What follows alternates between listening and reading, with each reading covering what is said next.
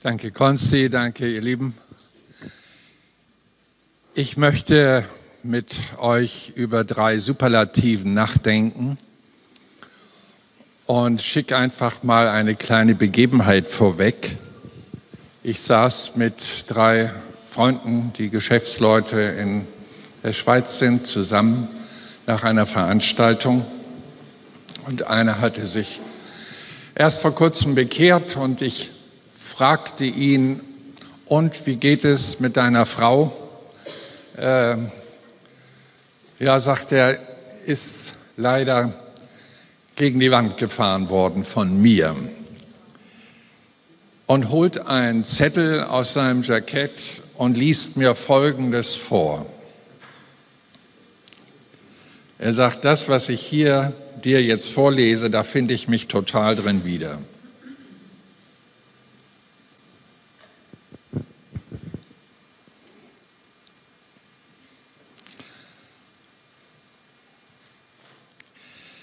Kommt ein Ehemann zur Polizei. Ich möchte eine Vermisstenanzeige erstatten. Meine Frau ist gestern zum Shopping in die Stadt gefahren und ist nicht wieder nach Hause gekommen. Polizeibeamter, wir brauchen eine Personenbeschreibung.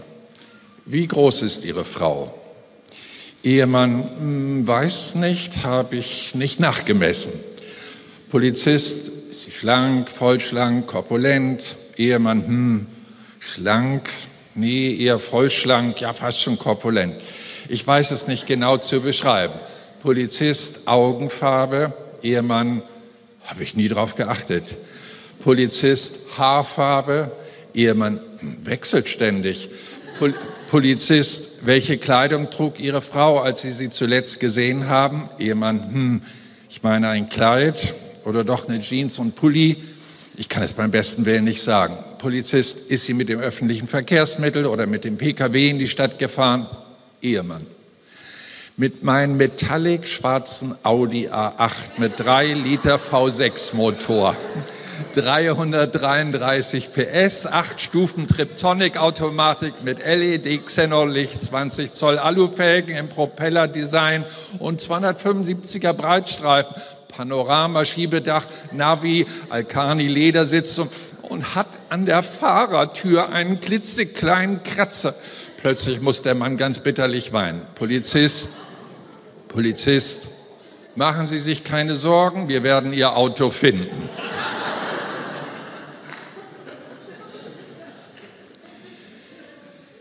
Die Bibel spricht über Superlativen Da ist zum einen das Herz des Menschen. Superlativen sind, das soll man besonders hochhalten. Da ist zum Beispiel der Satz, ein Ratschlag Gottes, den ich mal beim Bibellesen entdeckt habe, mehr als alles andere, was du sonst bewahrst, bewahre dein Herz wäre man so nicht drauf gekommen. Es geht auch nicht um das biologische Herz, sondern Sitz unserer Persönlichkeit. Dann noch so eine Superlative. Glaube, alles ist möglich dem, der da glaubt. Und noch eine Superlative. Das Größte aber ist die Liebe. Glaube, Liebe, Hoffnung. Alle anderen Dinge vergehen. Die Liebe ist die größte. Und das ist auch das höchste Gebot unter allen Geboten, die Gott gegeben hat, 684 in den mosaischen Texten zu finden. Das ist das höchste Gebot, sollst Gott lieben, deinen Nächsten wie dich selbst. Und wir schauen mal so in diese Superlativen rein. Und ich lese euch aus 2. Korinther 13, 13 einen Text, der geläufig sein müsste für Christen, die öfters mal in einen Gottesdienst gehen. Die Gnade des Herrn Jesus Christus und die Liebe Gottes und die Gemeinschaft des Heiligen Geistes sei mit euch allen. Ich kommentiere, wenn wir also an Jesus Christus denken, Paulus hat 13 Kapitel, wirklich viele Themen durchgeackert, Schwarzbrot und schwierige Themen und so weiter, gehe ich nicht drauf ein. Und jetzt kommt er da zum Schluss und sagt, wenn ihr an Jesus denkt, denkt an Gnade, Punkt. Und holt das so raus. Ich meine, Jesus ist weitaus mehr. Aber was unser Menschsein hier auf dieser Erde betrifft, wenn du an Jesus denkst, denk daran, dass er gnädig ist und Gnade hat. Das Zweite, was er hervorhebt, betrifft den himmlischen Vater, Gott Vater. Und wenn wir an ihn denken, sollen wir nicht an Gericht und jüngster Tag und Verdammnis und so weiter, sondern wir sollen daran denken, dass er Liebe ist. Und die Liebe Gottes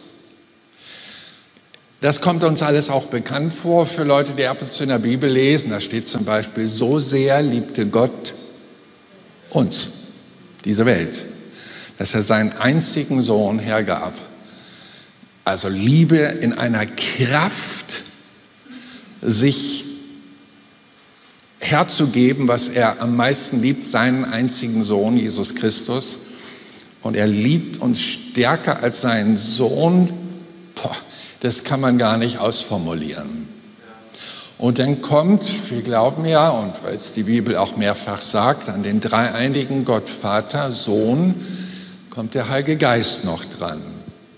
Und da müsste man nun meinen, dass jetzt irgendwie kommt und die Power des Geistes sei mit euch allen oder die Wunderwirkung des Heiligen Geistes sei mit euch allen seine berauschenden Gaben und Gnaden seien mit euch allen oder seine, seine übernatürlichen Fähigkeiten, dich beim Lobpreis Richtung Himmel zu bewegen. Oder, Ganz lapidar steht dort und die Gemeinschaft des Heiligen Geistes sei mit euch allen.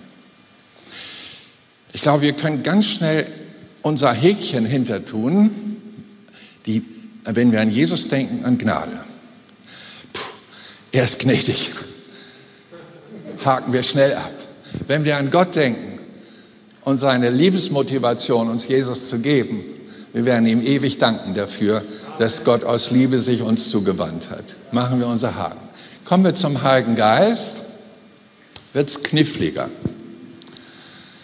Ich meine, der Heilige Geist kann so viel. Wer ein bisschen charismatische Lehre aufgenommen hat, also 1. Korinther 12, 14 und so weiter, der äh, kann da ja richtig drin aufblühen und das aufsaugen wie ein trockener Schwamm.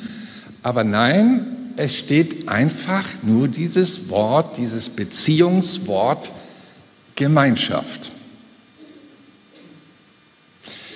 Wie soll das gehen? Nun, Jesus war das ganz wichtig, vor seiner Himmelfahrt den Leuten zu sagen, dass er selber gerne möchte, dass alle seine Jünger wissen, wenn er auch weggeht, werden sie nicht verwaist zurückbleiben, nicht allein sein.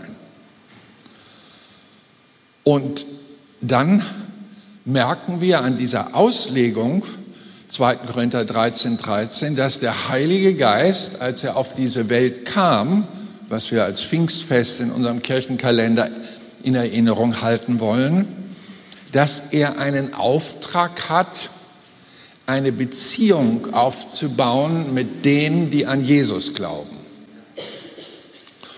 Und das ist eine Geschichte für sich, denn zur Beziehung braucht es zwei. Ich weiß nicht, ob du dieses furchtbare Unglück schon mal durchlitten hast, dass du dich einseitig verliebt hast. Warum ist das ein Unglück? Weil wenn man liebt, öffnet man sein Herz. Und wenn der andere diese Liebe nicht annimmt, tut das weh. Man spricht auch vom Kummer der Liebe oder Liebeskummer.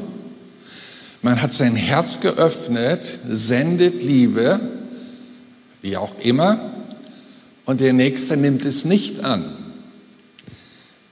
Diese Einseitigkeit ist nicht zum Erfolg gekrönt.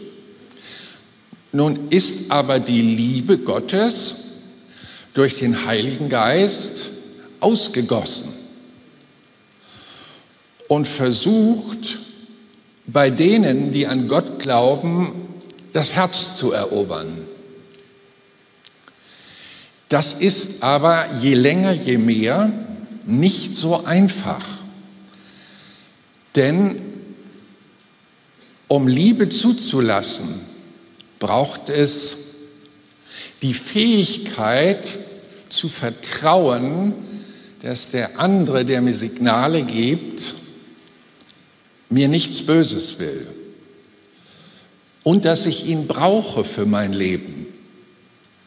Wir sprechen von Beziehung, die sich aufbauen kann. Ich halte also fest, die Gemeinschaft des Heiligen Geistes soll mit uns sein. Es geht nicht zuallererst darum, wenn wir Christen geworden sind, dass wir auch wie Jesus Wunder tun können. Das kommt auch irgendwann, aber ist nicht so wichtig. Oder dass wir Wasser zu Wein verwandeln könnten oder Brot vermehren könnten oder Kranke gesund machen könnten oder, oder, oder prophezeien und äh, Wunderkräfte wirken lassen, ist nicht so wichtig, wenn wir an den Heiligen Geist denken, sondern wenn wir an den Heiligen Geist denken, ist wichtig, dass er die Liebe Gottes präsentiert, hier ist und eine Beziehung mit dir eingehen möchte. Das ist schnell abgenickt, wenn man es dann ein bisschen bedenkt, aber es ist nicht einfach für den Heiligen Geist, wenn ich mal so als sein Briefträger hier was bei euch platzieren darf. Ich hoffe, dass es nur wenige betrifft, aber wenn es einer schnallt, war ich nicht vergeblich hier. Jesus sagt zu seinen gläubigen Jüngern in Matthäus, Johannes 16, 33, in dieser Welt, in der ihr lebt, habt ihr Angst. Ich glaube, das ist ein akutes Thema. Ich saß gestern, sah gestern Abend noch mal kurz bei Maischberger rein nach den Nachrichten und da haben sie sich unterhalten über einen bevorstehenden Atomkrieg. Und dann wurden alte, erfahrene Politiker zitiert. Man sollte eine Regierung, die Atommacht hat, nicht an die Wand drängen. Es könnte zu unüberlegten Reaktionen kommen. 70 Prozent der Leute in unserem Land haben Angst vor einem Atomkrieg. Und das ist ja nur eine Variante der Angst. Es gibt noch viele andere Ängste, aber Jesus spricht ja einfach so souverän und sagt, aber ihr bitteschön seid guten Mutes, ich habe diese Welt überwunden. Boah, Gelassenheit trotz solchen Bedrohungsszenarien. Der Apostel Paulus hat noch eine Prophezeiung, was die letzte Zeit, bevor Jesus wiederkommt, hinterlassen kann man nachlesen in 2 Timotheus 3 ab Vers 1, da heißt es wie folgt, und da spricht er von der Beziehungsfähigkeit der Menschen, wie die sich negativ verändert. Und mit meinen Worten die soziale Inkompetenz zunimmt. Und er sagt sehr detailliert, es ist fast zu dunkel, dass ich es vorlesen möchte, aber es braucht jetzt mal einfach diesen Schocker oder Augenöffner. Dies wisse aber, er spricht hier zu seinem Zögling, dem Timotheus, der damals schon so acht, neun Gemeinden beaufsichtigt hat als junger Pastor. Dies aber wisse, dass in den letzten Tagen schwere Zeiten eintreten werden.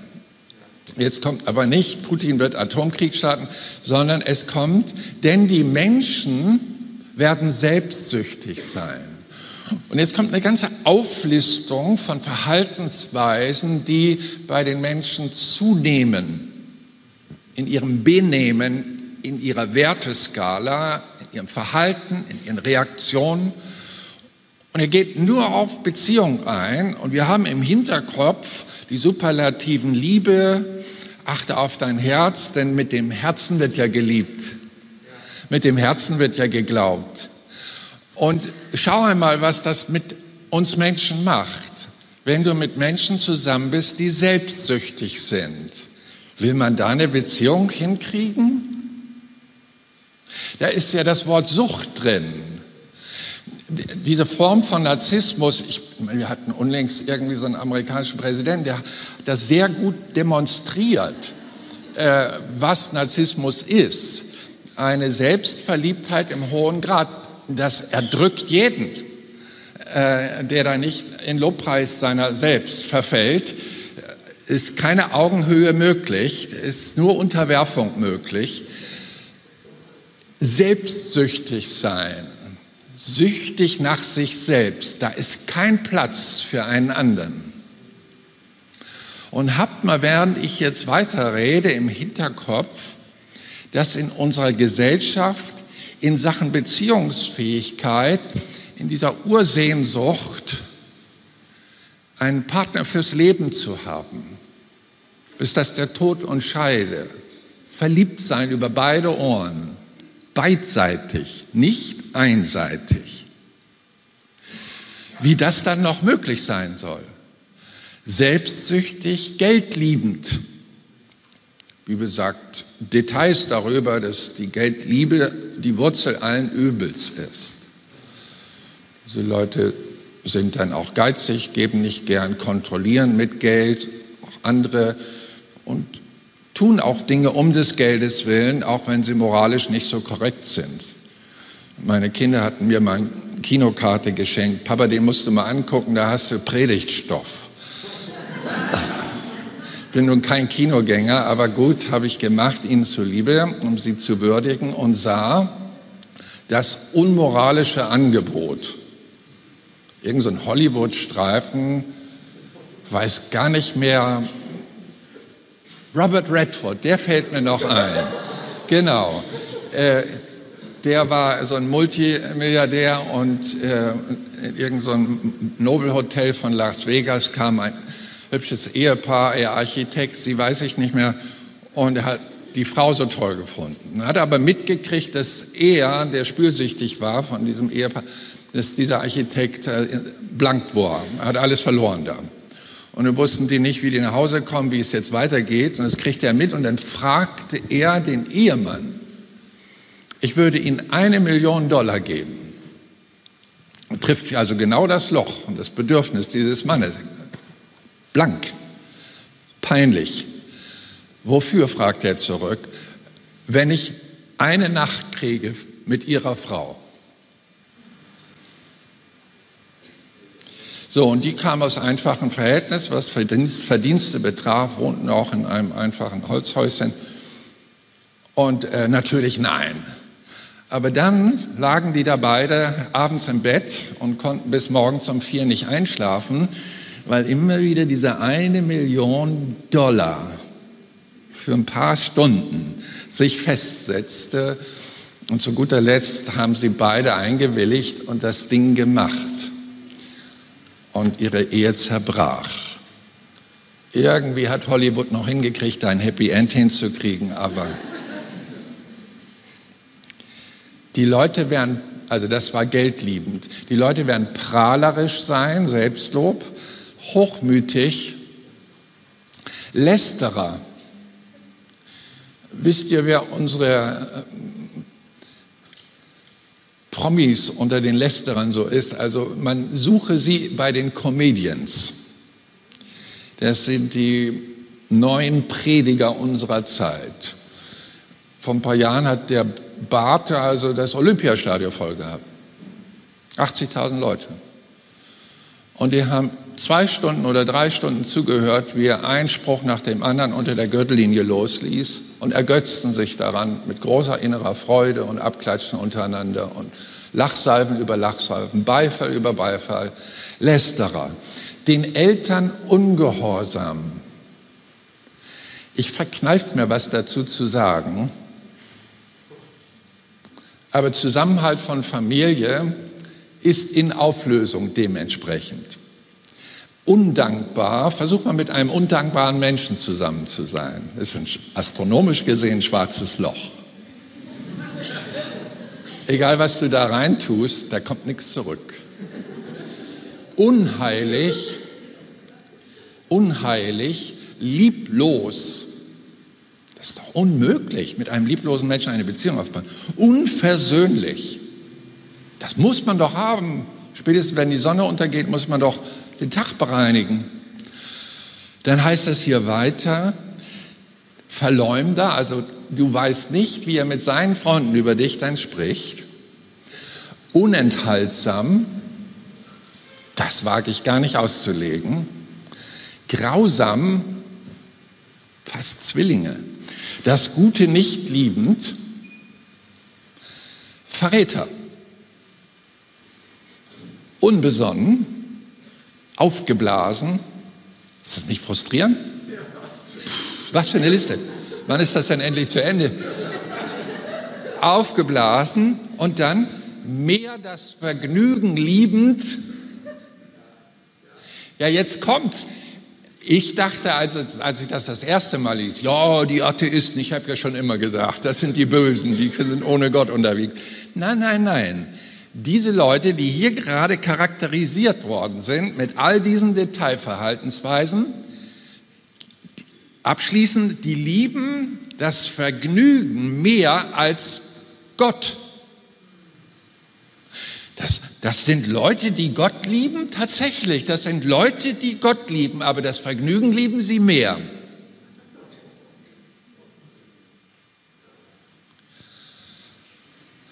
Darf ich mal so einen kleinen Plausch von hier vorne unter Pastoren halten? Das ist ein immenser Stress. Wenn Leute aus dieser Gesellschaft zum Glauben kommen und jetzt hier sitzen und fragen, na, was bietet ihr, dass wir gut unterhalten sind? Und nächstes Mal muss schon mal was Neues kommen. Höher, Dollar, weiter. Sonst hauen wir wieder ab.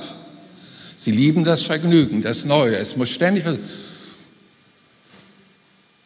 Und Gott, den man nicht sehen kann, wird beiseite geschoben und am Rande mitgeliebt, weil man ihn ja so mehr oder weniger als Ewigkeitsversicherung noch braucht. Und diese Leute haben eine Form der Gottseligkeit. Immerhin Gottseligkeit, weil selig heißt glücklich. Die haben eine Glücklichkeit in ihrem Gottglauben, formell bei sich hergestellt. Gewisse Traditionen, die sie einhalten, mit dem sie mit ihrem Gottesbild, das sie sich selber kreiert haben, einen Frieden geschlossen haben und damit zufrieden und glücklich sind. Obwohl sie weit gefehlt an seinen Jüngerschaftsprinzipien vorbeilaufen oder gar nicht erst mitlaufen.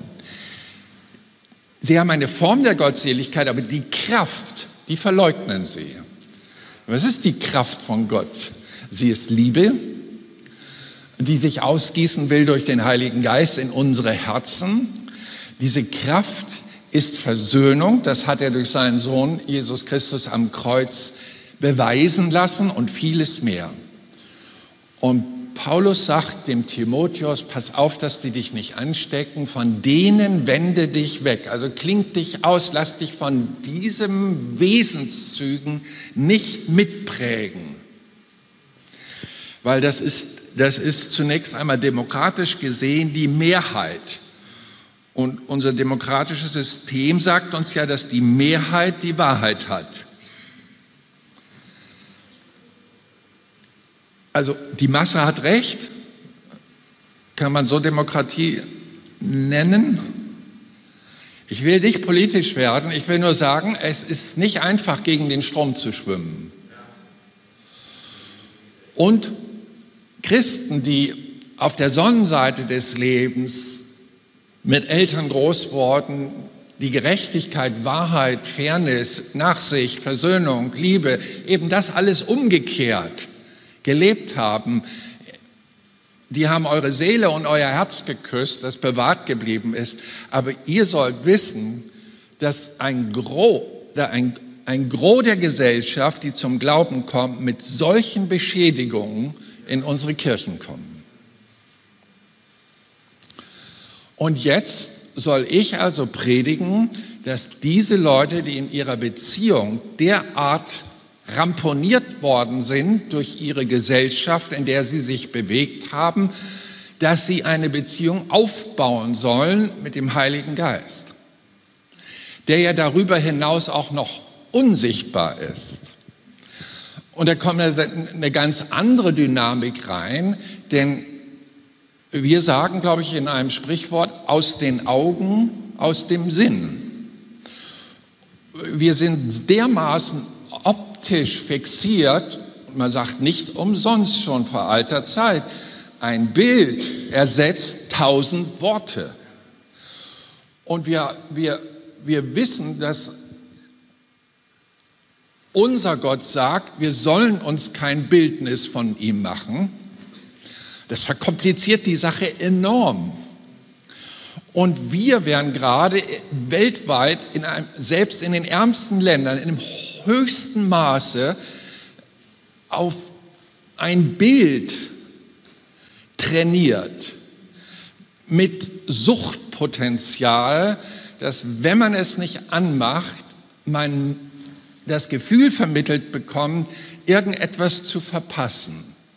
Das heißt, dieses Bild kriegt ständig meine Aufmerksamkeit und der, den ich nicht sehe, geht leer aus. So, das ist erstmal die schlechte Nachricht. Das ist die Spannung, in der sich Gott bewegt und, das darf ich so als Bibellehrer erklären, in der der Heilige Geist ist, der ja unter höherem Auftrag steht von Gott Vater und Jesus, eine Beziehung aufzubauen mit denen, die an Christus glauben. Man müsste an dieser Stelle eigentlich Beziehungs- Unterricht wiedergeben. Für mich sind das so simple Punkte. Ich habe hier sieben Punkte, aber ich glaube, ich lasse sie aus, äh, weil sie so normal sind für mich. Aber wohl wissend, dass unsere Gesellschaft vielschichtig nicht mehr das Normale genießen kann, das war jetzt sehr moderat formuliert,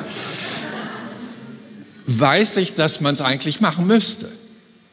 Ich weiß nicht, ob ich es hier mal verfallen lassen. Äh, ich bin ja 1991 durch meine liebe Frau auf eine Spur gebracht worden, mich um Singles zu kümmern.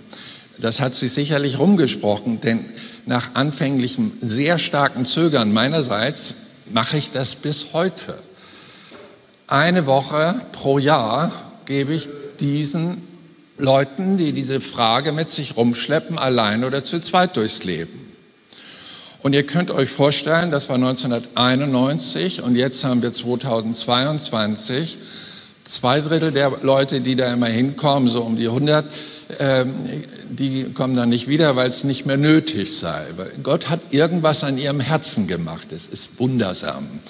Dass sich das Ding nicht aufgelöst hat, das ist noch wundersamer für mich. Ich mache es also immer noch. Und deswegen kann ich was zur Beziehung sagen.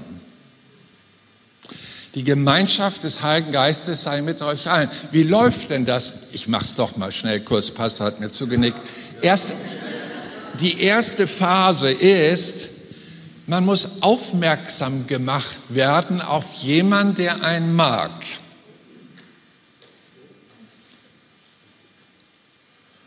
Also bei mir war das so, ich habe einen Schulfreund in der ersten Klasse kennengelernt und der kannte mein Leben besser und ich seins als mein drei Jahre älterer Bruder.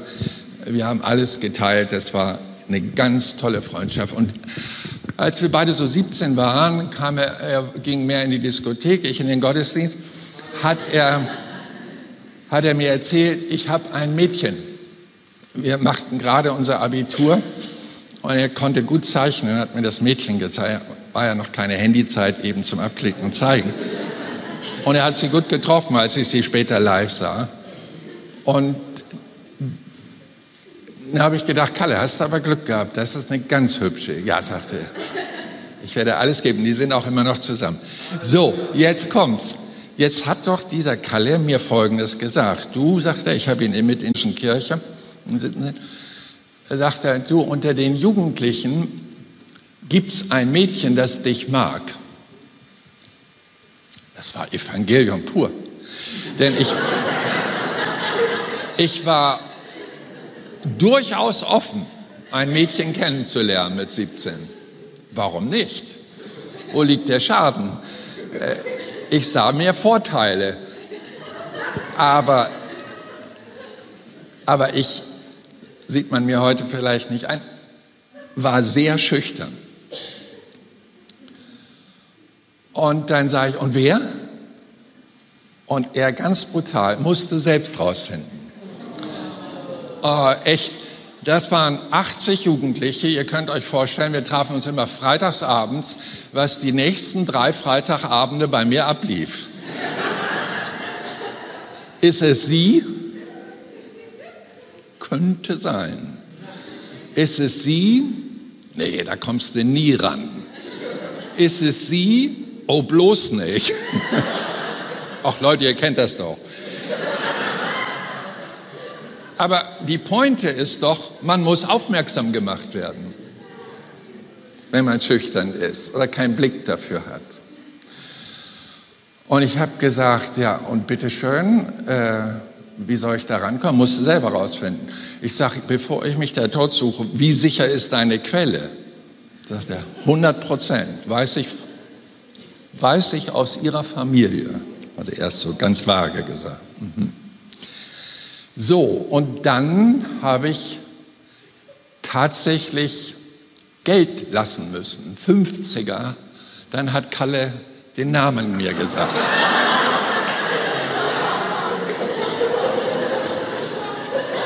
Ich wäre ja, dank, wär ja dankbar gewesen, wenn er eine Kollekte gesammelt hätte. Aber er hat den Preis festgelegt. Und das zu Studentenzeiten. Ich habe den Schein da reingetan. Das war es mir wert. Dann, als ich wusste, wer sie war, kam die zweite Ebene. Ich suchte den Kontakt. Guckte hin, um sie zu beobachten. Wie ist sie denn? Ich hätte ja nie gedacht, dass die mich mögen könnte. Also sie war bei mir ganz oben angelegt, die hätte ich dauerhaft übersehen, um mich selbst nicht zu verletzen. Versteht ihr? Einseitige Liebe bringt nichts. Und jetzt weiß ich, Mensch, die, das hübscheste Mädchen in der Jugendgruppe da. Genau, ja. Und dann habe ich also sie angeguckt und wenn sie zu mir guckte, habe ich schnell wegge... So feinfühlig peinlich war das alles. Nicht so hauruck, hier bin ich und One Night Stand. Das ging ganz, ganz vorsichtig, weil ich kam aus einer Familie, wo Beziehung sauber und schön gelebt worden ist. Ich hatte diese guten Werte in mir und wusste, dass man einen Menschen nicht vereinnahmen soll oder manipulieren soll, sondern gewinnen muss. Und so habe ich also auch ihre Nähe gesucht. Wenn die Jugendstunde rum war, habe mich da so in die Nähe gestellt, wenn sie da mit ihrer älteren Schwester, da hatte die Information her, äh, zusammenstand, mit anderen sprach. Ich war noch nicht so lange in dieser Jugendgruppe, weil ich ursprünglich bei den Pfingstlern zu Hause war. Aber wir haben, meine Musikfreunde haben sich alle bekehrt da und dann haben wir zusammen da eine Band gegründet und so weiter.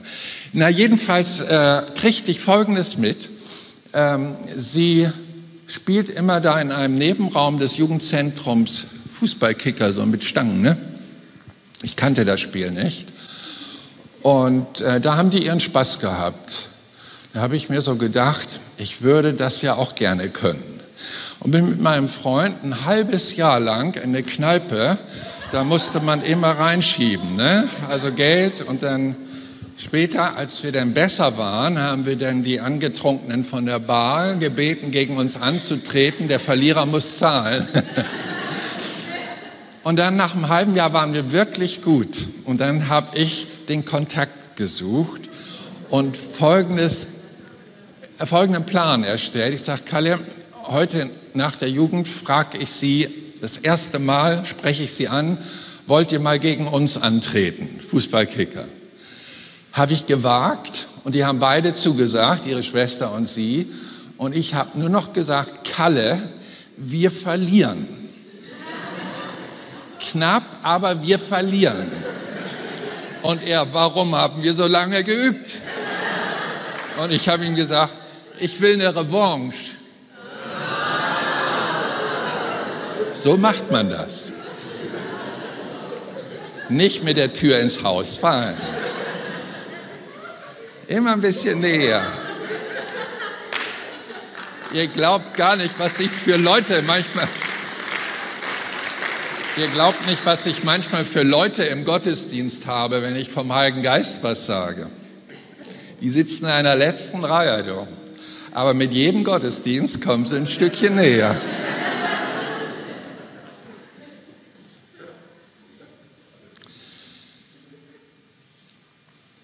Die vierte Phase, man unternimmt was zusammen. Was sind die Interessen von ihr?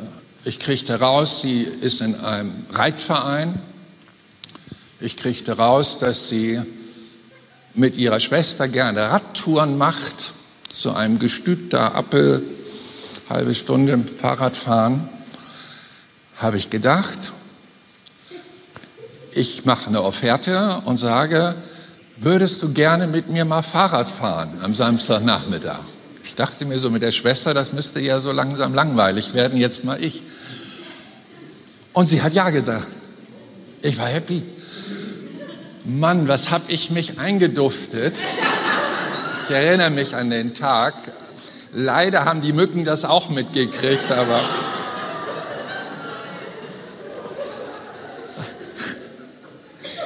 Wir kamen nach einer halben Stunde bei einem Bauernhof an. Sie wusste nicht das Ziel. Dort standen zwei gesattelte Pferde. So macht man das. Wir haben wunderbar auf den Steppel, Stoppelfeldern äh, dort die Pferde ausgeritten, hatten viel Spaß zusammen, sie brav wieder zu Hause abgeliefert. Und dann ging die Telefoniererei los. Wir kamen ins Gespräch. Damals noch analog, eine Leitung pro Haus. Ich saß da in einem Flur, dem langen Kabel an die Heizung gelehnt. Zwei Stunden war gar nichts. Mein Bruder, mach hin. Mein Vater, jetzt mach aber Schluss. Ich, noch einen Moment. Ich weiß ja gar nicht, wie Leute Christ sein können, ohne gerne mit Gott zu reden. Und solche Meetings wie Gebetszeiten einfach schwänzen. Also wenn mich jemand zum Gespräch mit ihr hätte tragen müssen, dann würde ich den Vergleich des Jägers nehmen. Ein Jachthund, den man zur Yacht tragen muss, lässt man besser zu Haus. So eine, eine, eine Form Gottseligkeit von Christen, die aber in Wirklichkeit keine Jachthunde sind und ihrem Ziel und ihrer Bestimmung nachkommen, da ist ihm nicht geholfen und ihr nicht geholfen, der Sache nicht geholfen und so muss man doch zusammenkommen. Wir haben jedenfalls geredet. Am Anfang habe ich mich von meiner besten Seite präsentiert. Kennt ihr, wie, wie heißt denn die Dame da in Smallland? Äh, die hat Bücher geschrieben. Astrid Lindgren, jetzt kommt's. Und da gibt es doch so einen kleinen Michel, der allerhand Faxen im, im Kopf hat und dann immer in diesen Schuppen muss. Und ich habe meinen Kindern das auch vorgelesen und der schnitzte da wieder. Und dann guckte er aber aus dieser kleinen äh, Luke raus und sah auf die Veranda rüber, wo das Gesinde wohnte, also die Bediensteten des Bauernhofs, und sah, wie der Knecht und die Magd auf der Veranda saßen. Und jetzt kommt der Satz, der mir hängen geblieben ist. Er, er, wusste auch die Namen zu sagen, die fallen mir jetzt nicht ein. Und der Jan oder, und die Hilde, die saßen auf der Veranda und taten schön. Das sagt alles. Jeder präsentiert sich von seiner besten Seite. Das ist aber anstrengend. Hält man nicht lange aus. Dann muss man, also so kurze Gottesdienste hält man aus. Und dann aber schnell nach Hause wieder sein, wer man ist. Kurze Meetings hält man aus, aber wie kann das weitergehen jetzt? Wird der Nächste durch unsere Gespräche Vertrauen signalisieren, Nachsicht signalisieren, Einsicht signalisieren, dann muss man, dann kann man einen Schritt weitergehen, dass diese Signale, ich mag dich so, wie du bist, den Nächsten anfangen zu entspannen. Er strengt sich nicht mehr an, etwas zu sein, was er meinte, was gut ankommt, sondern er ist, wie er ist. Stell dir mal einen Christ vor, der einfach sein darf, wie er ist. Egal auf welchem Level er angekommen ist, man entwickelt sich ja aber einfach sich angenommen wissen. Und das habe ich tatsächlich in der Bibel entdeckt, dass Gott uns annahm, so wie wir waren. Und er gibt auch noch den Tipp, nehmt einander an, wie Christus uns angenommen hat. Beziehungstipp. Dann kam also nach dieser Phase des Schöntuns die andere Phase des Vertrauenaustauschs. Das hat dann sich so entwickelt durch persönlichere Inhalte. Also Vater unser in Ehren, nicht? Aber wenn das Herz nicht dabei ist, was soll das? Da kann man Gott nicht beeindrucken. Aber wenn dann Persönliches rauskommt im Gespräch mit Gott und man wirklich echt mit ihm redet, obwohl, bitteschön, man ihn nicht sieht, aber mit den Augen des Herzens sich für ihn öffnet, dass er wunderbar ist, der Schönste, wie wir gesungen haben, der über allem steht, der die Liebe in Person ist, denn Gott gibt nicht nur Liebe, er ist Liebe, dann müsste doch die Entwicklung von Vertrauen möglich sein. Und irgendwann dann kam bei mir jedenfalls und bei meiner Freundin die Phase innerer Verbindung. Und das hatte mit sich gebracht, dass, wir, dass ich eine Frage stellte, wollen wir zusammen gehen? Möchtest du meine Freundin sein? Als Pastor mache ich das so, möchtest du Jesus annehmen? Das ist eine mutige Frage, denn die kann blockiert werden, bitter blockiert werden. Aber weißt du, wenn so viel Vertrauen in dir gewachsen ist und man Natürlichkeit erlebt, und gerne zusammen ist, müsste doch so eine Frage möglich sein. In der Hoffnung, dass das gegengezeichnet wird. Und sie tat's. Da habe ich sie das erste Mal gewagt, an die Hand zu nehmen. Och, ist das süß. Es klingt wie das ABC von früher, aber es ist das Geheimnis von Beziehungen, wenn man da nicht mit der Tür ins Haus fallen will und den Nächsten verletzt und überrumpelt und vereinnahmt und manipuliert und manches mehr. Und dann haben wir das siebte Phase öffentlich gemacht. Sie hat es ihrer Schwester erzählt, ich habe es meinem Freund erzählt und ehe du dich versehen hast, wussten 80 Jugendliche in der Gruppe, Ingolf und Sigi gehen miteinander. So sagte man das bei uns. Ich habe so einen Bibelvers gelesen. Geht mit dem Heiligen Geist. Wandelt mit dem Heiligen Geist. Da geht es auch wieder um Beziehung. Und Jesus hat das selber mal vorgemacht. Er ist ja bis zu seiner Taufe ein Handwerker gewesen. Und er war noch nicht übernatürlich befähigt. Er war natürlich sündlos, weil er vom Heiligen Geist gezeugt war und keine Erbsünde auf ihm lag. Er wusste mit zwölf Jahren die Tora schon so gut auszulegen, dass seine Lehrer staunten. Aber das alles befähigt einen nicht, wenn man gut beten kann und gut die Bibel kennt und so diszipliniert wie möglich versucht zu leben, dass man dann schon automatisch mit dem Heiligen Geist zusammenkommt, sondern Jesus musste warten zu seinem 30. Lebensjahr. Das ist der Respekt Gottes gegenüber der Kultur in Israel. Ab dem 30. Lebensjahr darf man erst Lehrer sein. Und so war Jesus 30 und dann ging er runter zum Johannes und ließ sich dort taufen. Wichtiger Schritt, also für alle, die an Jesus glauben, sollten einfach ihm nachfolgen in dem, was er vorgemacht hat. Und dann nach der Taufe oder je in der Taufe öffnete sich der Himmel, der Heilige Geist kam auf Jesus, wie eine Taube wird das so ähnlich beschrieben, und dann waren die beiden zusammen. Jesus und der Heilige Geist. Und jetzt halte ich fest, was geschieht jetzt? Und als Jesus getauft war, stieg er sogleich, ich lese aus Matthäus 3,16, stieg er sogleich aus dem Wasser herauf und siehe, die Himmel wurden geöffnet und er sah den Geist Gottes wie eine Taube herabfahren und auf sich kommen. Dann, viertes Kapitel, Vers 1, wurde Jesus von dem Geist auf Wolke 7 gebracht. Dann wurde Jesus von dem Geist in die Wüste hinausgeführt. Na, klasse.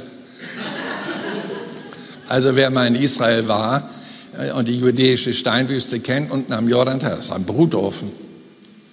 Da wächst doch nichts. Schlangen, Skorpione. Das heißt, der Heilige Geist bringt Jesus in folgende Verzichtsebenen. Und wir denken im Hintergrund Beziehungstest. Okay? Beziehungstest. Erstens, in eine unwirtliche Gegend, kein Restaurant, kein Kohleautomat und so weiter, kein Programm. Das zweite, weg von seinen Freunden, raus in die Einsamkeit. Corona-Quarantäne lässt grüßen. Da haben wir einen kleinen Geschmack davon. Dann Nahrungsverzicht. Ich meine, es ist doch schön zu essen. Dreimal täglich, das schadet doch nichts. Ich kann auch noch am Mittags noch einen Kuchen und Kaffee. Aber Jesus kriegt unter der Führung des Heiligen Geistes den Hinweis, Fasten. Und man muss ja das sich auf der Zunge, besonders als, als Deutsche, auf der Zunge zergehen ist. Er ist unter der Führung des Heiligen Geistes. Also bei unserem Trend der Selbstverwirklichung, ich bitte euch, wer will sich schon führen lassen? Und außerdem ist dieser Begriff dermaßen belastet aus der braunen Zeit, dass wir mit unserer antiautoritären Sichtweise der Dinge und schöne vier Jahre abwählen, die da oben von wegen hier dauerhaft regieren und so weiter. Wir wollen und dulden keinen über uns und so weiter. Und da soll mir mal einer sagen, was ich zu tun oder zu lassen habe. Dann steige ich ihm aber auf den Pelz. Und so kommen Leute aus unserer Gesellschaft geprägt mit dem Heiligen Geist zusammen. Und jetzt gibt es die ersten Quengeleien. Er will dich führen. meine Freundin als Verlobung in Sicht war und Hochzeit angedacht, fragt mich doch bei einem Meeting, sag mal Ingolf, ich habe wie folgt mal nachgedacht. Angenommen, das läuft so mit der Hochzeit und wir gründen eine Familie, das hatten wir ja schon mal angesprochen. Ähm, und wir wären zum Beispiel bei der Kindererziehung nicht einig. Wie läuft das dann? Oder einer anderen Sache, wofür Geld auszugeben ist, wofür nicht. Ich sage, ja, Sigi, dann reden wir da noch mal drüber. Muss doch irgendwo eine Lösung. Und sie, und wenn das nichts nützt, ich sage, dann schlafen wir mal eine Nacht drüber. Und dann reden wir noch mal. Und sie, wenn das nichts nützt, und ich sage, na, dann können wir ja auch mal beten. Und sie, wenn das nichts nützt, die hat mich in die Enge getrieben. Na, ich sage, das wird was nützen. Und wenn ich mich verweigere, Ja, ich sage, äh, worauf willst du hinaus? Ja, sagt sie, ich habe darüber nachgedacht, ich hätte da eine Lösung. Ich dachte mir, wenn wir überhaupt nicht zusammenkommen, dann ordne ich mich unter. Du entscheidest und trägst die Verantwortung. Die Frau war sowas von intelligent und zitierte Epheser 5. Wir sind jetzt übrigens am Samstag 46 Jahre verheiratet, 50 Jahre befreundet und ich habe, ich habe dreimal von dieser Alleinentscheidung handhaben müssen, also es gebrauchen müssen. Und Gott hat Gnade gegeben. Die drei Entscheidungen waren jeweils gut.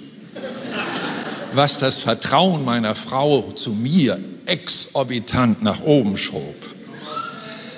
So sind also Jesus und der Heilige Geist unterwegs und der Heilige Geist führt den, aus dem alles geworden ist, der alles zusammenhält in der Schöpfung, im sichtbaren wie im unsichtbaren Bereich, zu dem alles zurückkehrt.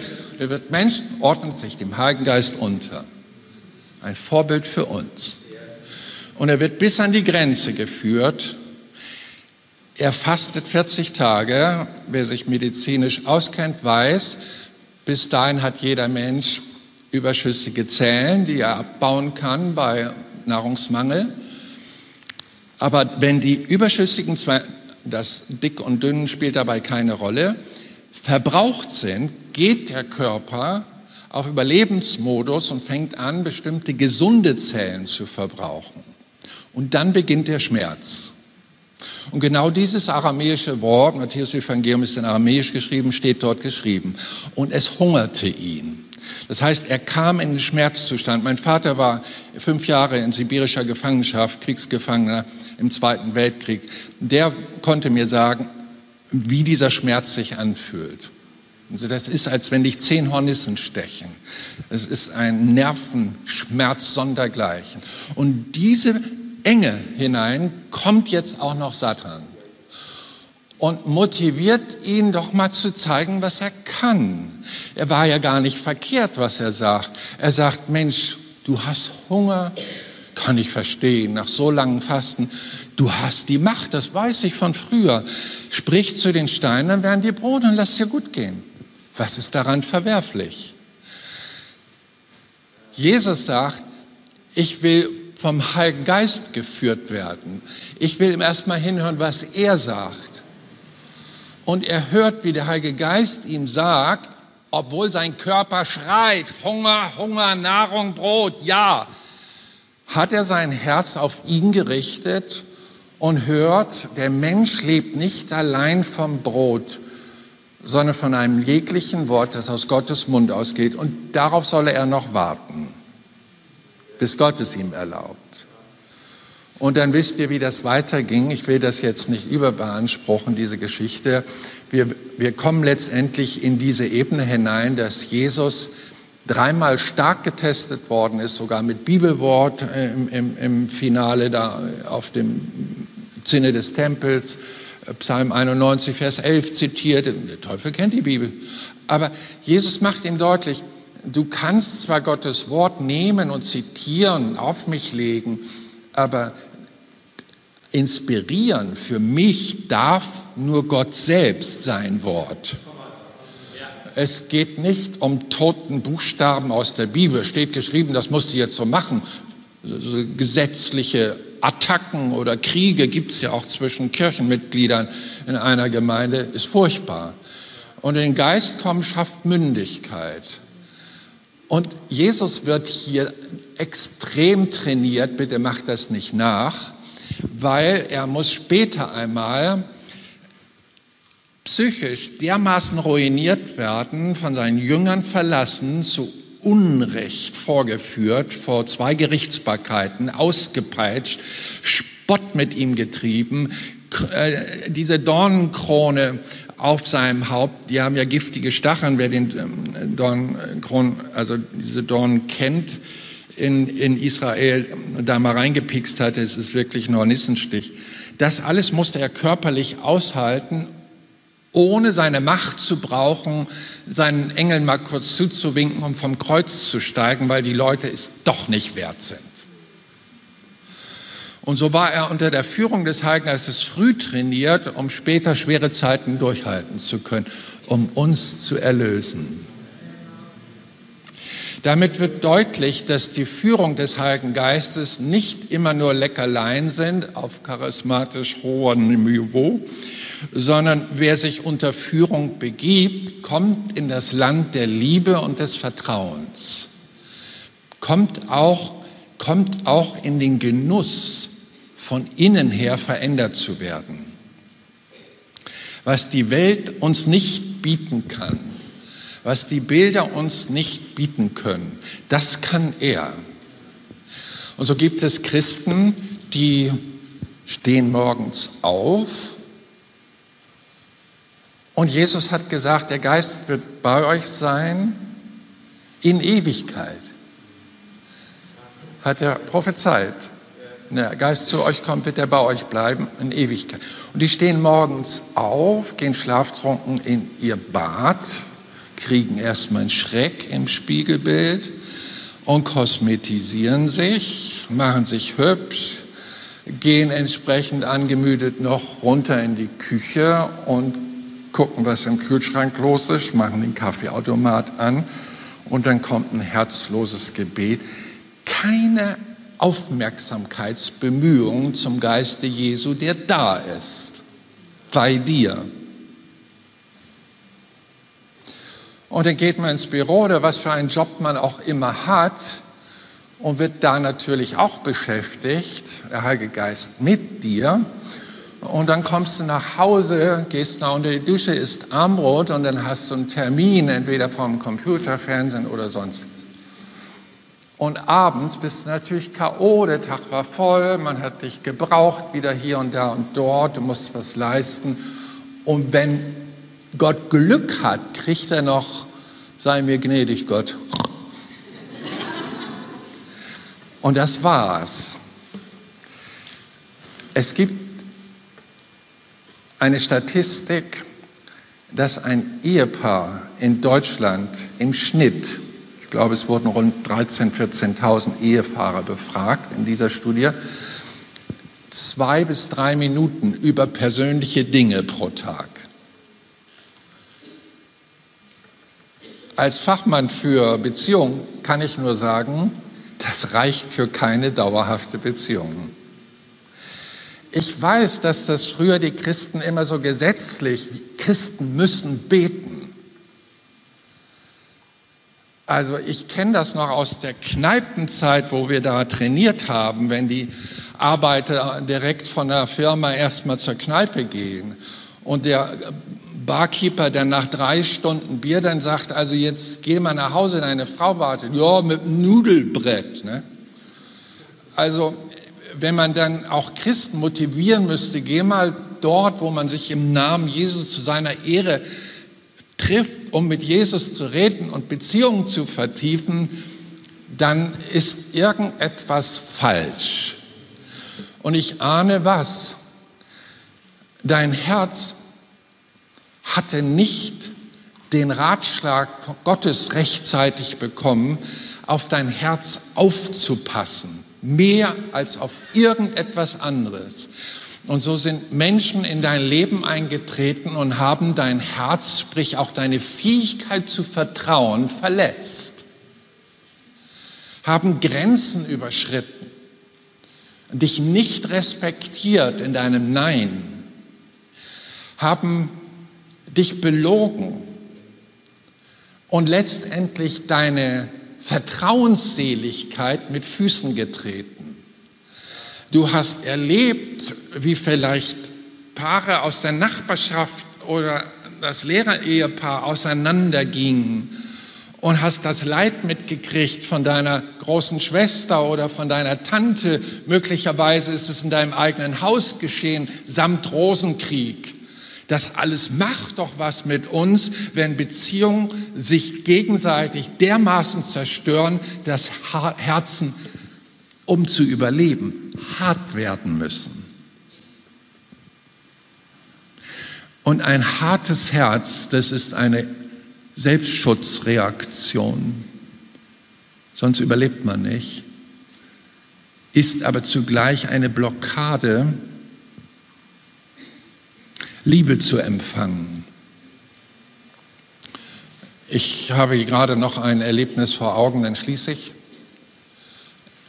Ich kümmerte mich, da war eine Dame zum Glauben gekommen mit ihrem Mann, äh, um ihre alte Klassenkameradin, die war heroinabhängig und so weiter.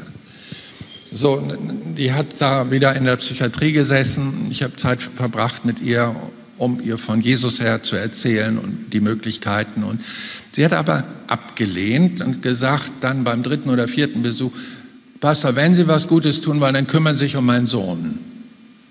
Der war fünf Jahre. Sie alleinerziehend, Heroin, schwerer Fall. Hat sie auch während er Mutterleib war genommen ist geboren worden mit zwei Löchern im Herzen und unter der Spannung, ihr wisst ja also, Alkohol oder Drogen wird für ein Embryo mal neun empfunden. Mal neun. Und so hat das Kind quasi im Mutterleib die Drogen schon abgekriegt und eben Zelldeformation und so weiter durchlitten ist aber geboren worden, war zwei Jahre unter Schläuchen, Brutkasten und vieles mehr, wurde sein krummer Rücken versucht gerade zu biegen mit Straffgurten und so weiter. Also der hat zwei Jahre lang diese Welt nicht als etwas Schönes erlebt, sondern als etwas Grausames. Kam dann aber irgendwann zu seiner Mutter, die aber ging immer wieder anschaffen und ließ ihn allein zurück. Und da steht dieser zwei-, dreijährige mit einer vollen Windel vorm Kühlschrank, weil er Hunger hat und ist verwahrlost im hohen Maß und kommt als Fünfjähriger zu uns. Rumgeschoben vom Jugendamt, Pflegeeltern hier, aber wegen seinem eigenartigen Verhalten konnte er nirgendwo lange bleiben und kommt als Fünfjähriger zu uns. Schon nach drei Wochen hat er gesagt, darf ich zu dir Papa sagen? Er hatte nur einen Zeuger, aber keinen Vater. Und er sah, wie ich mit meinen anderen drei Kindern, die auch so sein Alter waren, mein Sohn war auch fünf, wie er, wie wir, wenn ich frei hatte, auf der Couch uns kappelten und herzten und er immer mit einem Sicherheitsabstand von mindestens 1,50 Meter, Corona lässt grüßen, äh, und guckt sich das an. Ich sage, David, komm doch dazu, komm doch dazu aber er hatte Angst vor Nähe. Sein Herz musste so früh hart werden, um das Ganze, was er an Stress durchlitt, zu überleben. Und wenn ich ihn so spaßeshalber mal nahm, ach komm doch her, mein Junge, du sagst doch Papa zu mir, dann schrie er ob meiner Liebe vor Schmerzen. Nein, Papa, nicht, das tut weh. Dabei habe ich ihn nicht doll gedrückt. Liebe kann wehtun, wenn man keine Chance hatte, mit einem bewahrten Herzen aufzuwachsen. Und sieh mal, nun hat Gott ein Problem. Es ist schön, wenn er so stückweise auf dich zukommt, dass du nicht gleich abhaust. Denk an die Leute, die dir den Glauben nahegebracht haben. Da war hier ein Gespräch, da war ein Film oder da war dies und jenes. Und so langsam seid ihr zusammengekommen. Und du bist vielleicht auch bereit, jetzt schon Papa zu sagen im Himmel. Aber Liebe,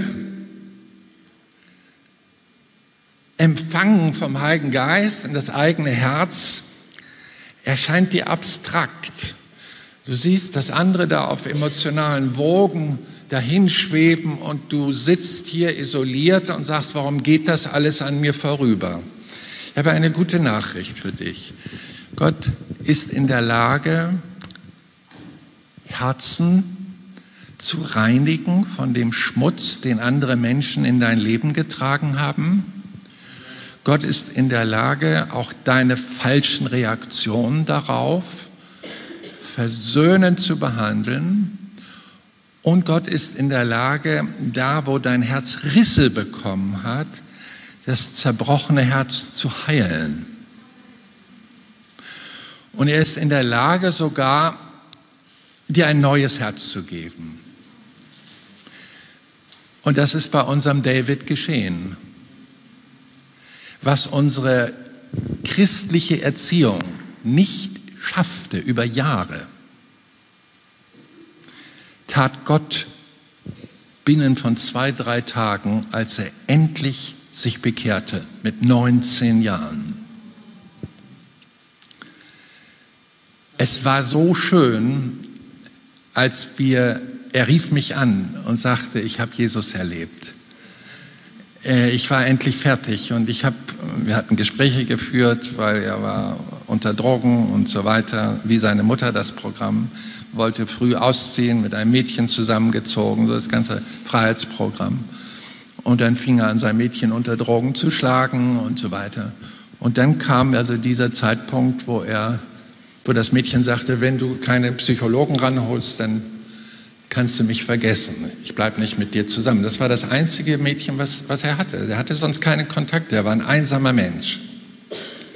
Und dann ah, sagte er, ich kenne keinen Psychologen. Sie hat ihm Adressen gegeben. Und dann sagte er zum Schluss, nee, dann, dann gehe ich lieber zu meinem Vater, der ist auch so was ähnliches. Und dann saßen die beiden da vor mir und dann haben wir also drei Einheiten gehabt, a 45 Minuten. Ich habe das ganz professionell aufgezogen. Und am Schluss habe ich gesagt, so David, ich habe dir alles gesagt, ich kann dein Leben nicht leben. Äh, ich sage, du bist dran, Jesus kann dir nur alleine helfen. Du musst ihn mal ranlassen an dein Leben. Und dann guckt er mich an. Er konnte sich nie bedanken bei mir egal was ich getan habe. Er konnte sich nie entschuldigen, müsst ihr mal vorstellen, wir hatten noch vier andere Kinder. Er war wirklich geschädigt in seinem Herzen im hohen Maß. Dann sagt er doch in diesem entscheidenden Gespräch Ja oder Nein zu Jesus, sagt er, nee, Papa, dann hättest du ja doch gewonnen. Und ich sage, David, wer hat gewonnen und wer verliert? Habe ich dich je gezwungen zu beten? Nein. Musstest du in Gottesdienst? Nein. Gab es irgendwelche religiösen Erpressungen? Nein.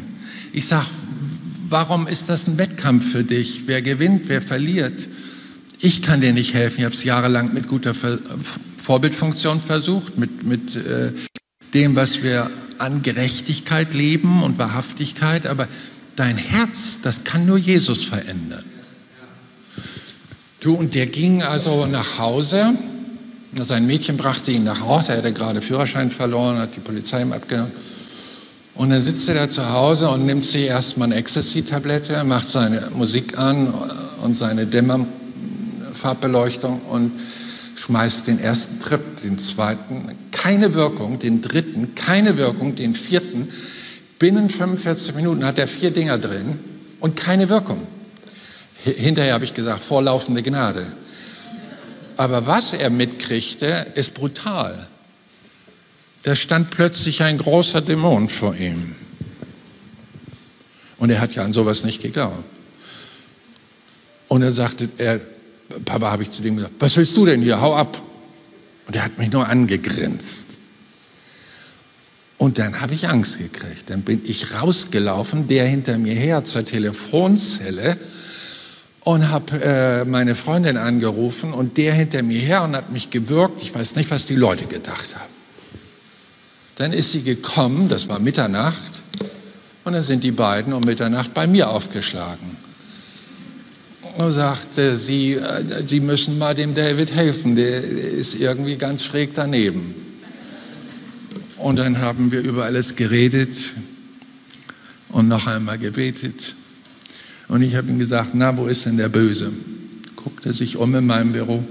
Hm, der darf hier wohl nicht rein.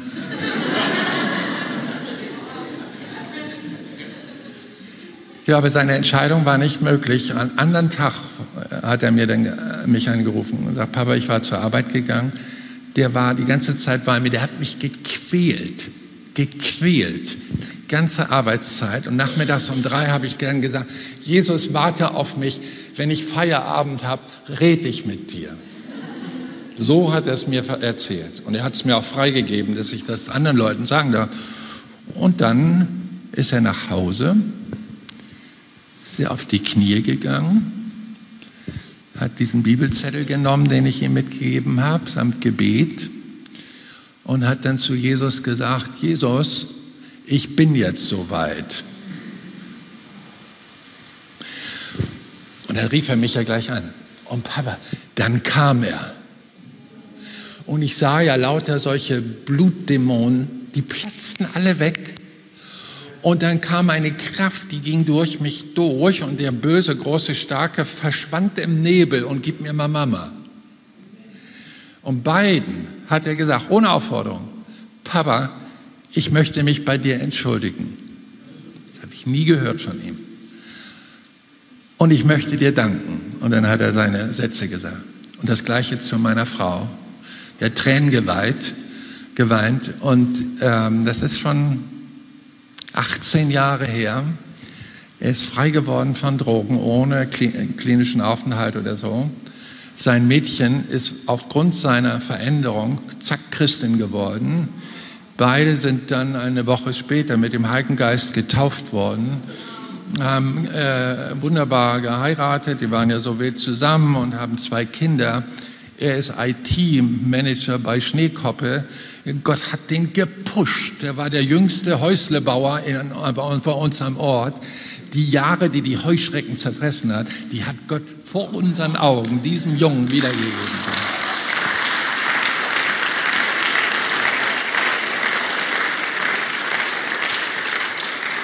Das kann Jesus, der Sohn Gottes auch heute, auch heute verändert er die Herzen der Menschen.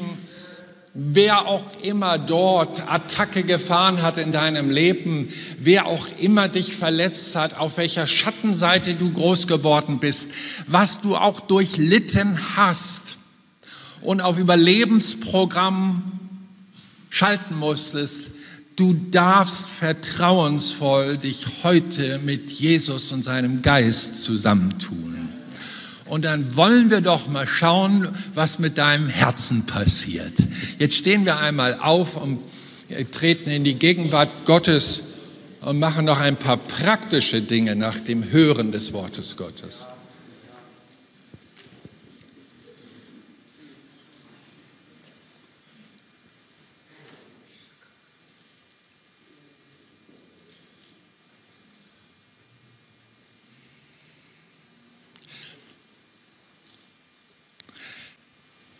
Ich kann dir nicht genug danken, Jesus, für deine Liebe zu uns Menschen.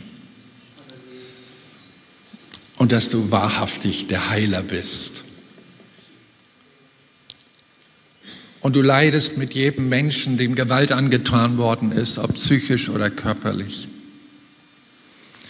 Durch Isolation und Ablehnung, wie auch immer.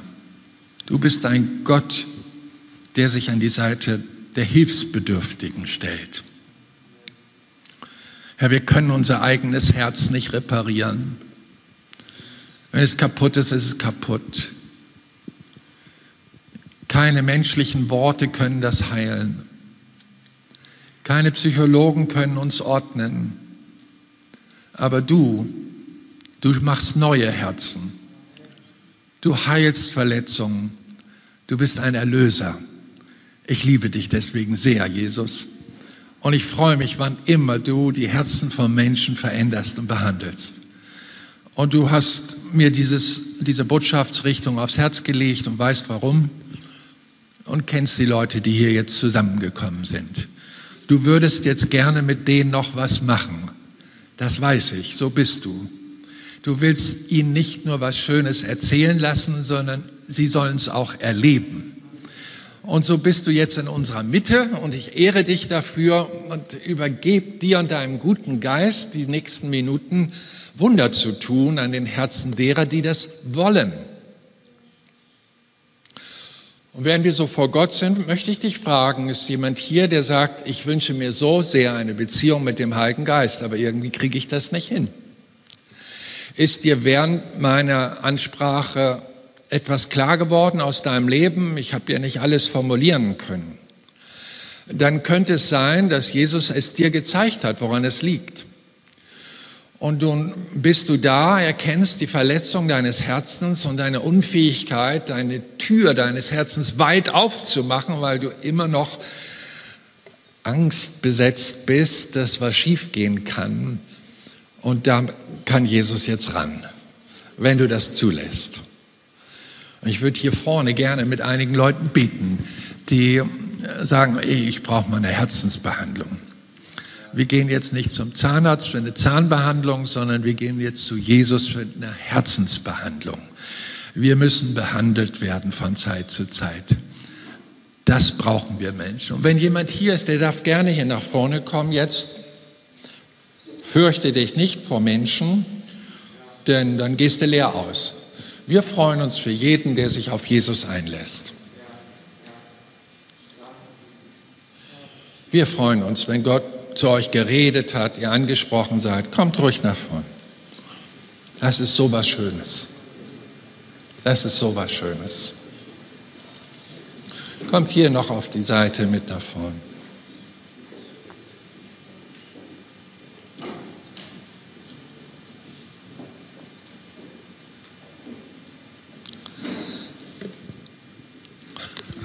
Also ich, ich gebe mal einen Tipp, wie wir das jetzt machen können.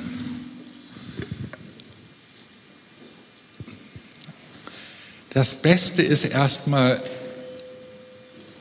wenn man den Geist von Jesus bekommen will, der einen hilft und heilt, dass man Christ ist. Das ist wichtig, weil Jesus hat gesagt, dass die Menschen, die keine Christen sind, den Geist nicht empfangen können. Und wie wird man Christ? Nun, Jesus Christus, das sollte man wissen, ist am Kreuz gestorben als Fluch für die Sünde von uns, die er auf sich genommen hat. Das ist quasi vor Gott bezahlt. Und jetzt ist unsere Stellung, ihn, der von den Toten auferstanden ist, auf dem Thron der Gnade sitzt, ihm zu sagen, sei mir Sünder gnädig, Jesus. Und er weiß genau, was du meinst. Musst keine Geschichten erzählen. Sei aufrichtig, dem Aufrichtigen des Gottes gelingen. Das kann ich dir jetzt nicht abnehmen, das ist deine Entscheidung. Das kannst du jetzt sofort sprechen, wenn du kein Christ bist. Und Gott hört dir zu.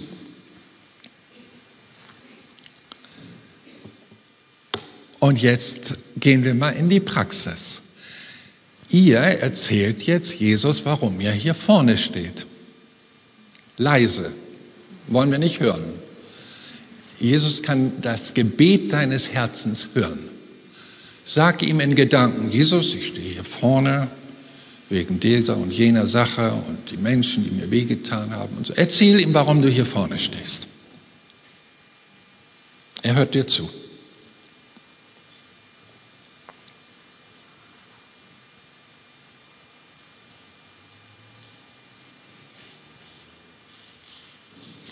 Sag ihm, was dir wehgetan hat. Sag ihm, was dich wütend gemacht hat. Sag ihm, was dir Schmerzen bereitet hat.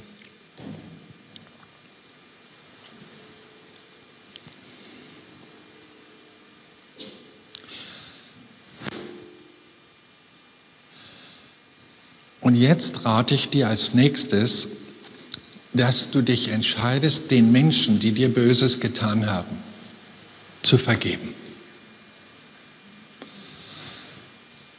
Und wenn du merkst, es geht schwer, dann sag Jesus, hilf mir, ich will diesem Menschen, jenem vergeben. Du kannst ruhig die Namen in Gedanken vor Gott ausdrücken.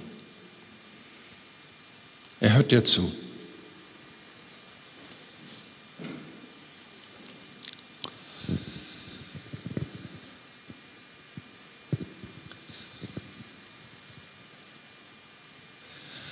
Lass die Leute los, vergib ihnen Und die Bibel gibt uns dann noch den Tipp, wünsche ihm Gutes. Achte nicht auf deine Gefühle dabei, tu es einfach.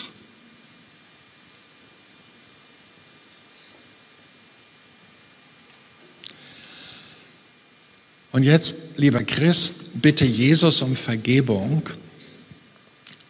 wo du aggressiv warst, weil du verletzt worden bist, wo du böse Worte gesprochen hast, weil du wütend warst, wo du Böses getan hast aus deinem Schmerzen heraus.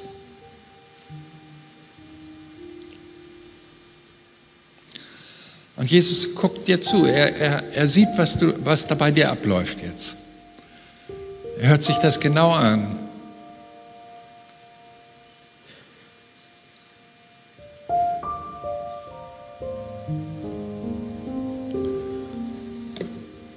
Und jetzt machen wir Folgendes. Jetzt bitten wir Jesus, komm mit deinem guten Geist und heile mein Herz. Das Gebetsteam kommt hier jetzt nach vorne. Wir beten mit den Leuten. Heile mein Herz. Vater, ich bitte dich, komm mit dieser wunderbaren Wolke deiner Gegenwart. Lagere dich auf diese Leute. Lass sie spüren, dass du ihnen zur Hilfe kommst. Nimm Aggression aus den Herzen. Nimm Zorn und Wut aus diesen Herzen. Nimm all das raus, was diese Gesellschaft in sie reingebracht hat.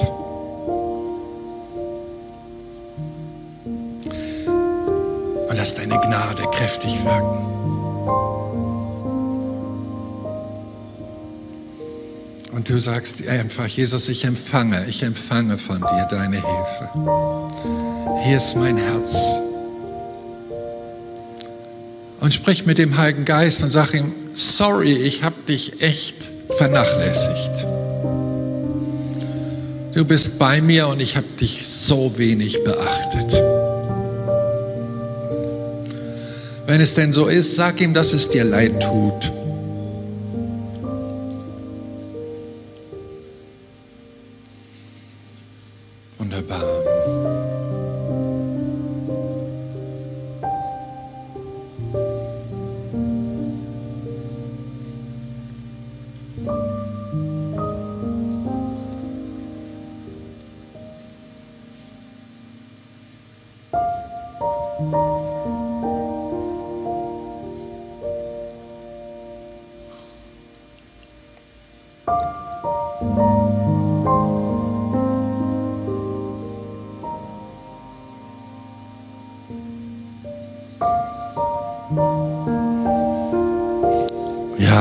Herz soll sich öffnen für eine wunderbare Beziehung mit dem Geist Jesu.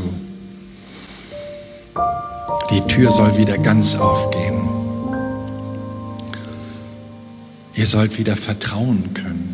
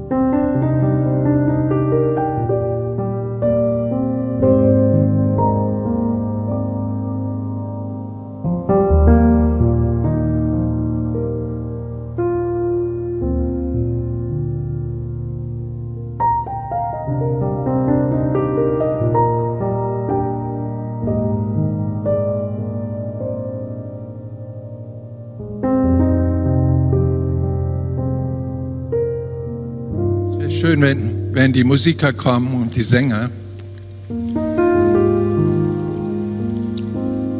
und ihr so ein schönes Gebet singt, wo wir sagen, komm, Heiliger Geist, komm zu mir, komm auf uns herab. Was immer euch da einfällt, wir wollen mal eins werden in dieser Bitte, alle sagen, komm, Heiliger Geist. Die Behandlung unserer Herzen ist eine ganz sanfte Art. Nur er kann das so wunderbar tun. Ihr werdet das in den Folgetagen und Wochen merken, was an dir verändert worden ist. Wir beten zu einem lebendigen Gott, der uns Menschen von Herzen liebt und sich gerne offenbart. Es wäre sehr schön, wenn wir diesem Herrn hier äh, herbei sehnen. Klingt dich mit ein. Habt ihr ein Lied, das so passen würde? Haben wir nicht abgesprochen, aber ihr seid gut, ihr macht das. Ihr macht das.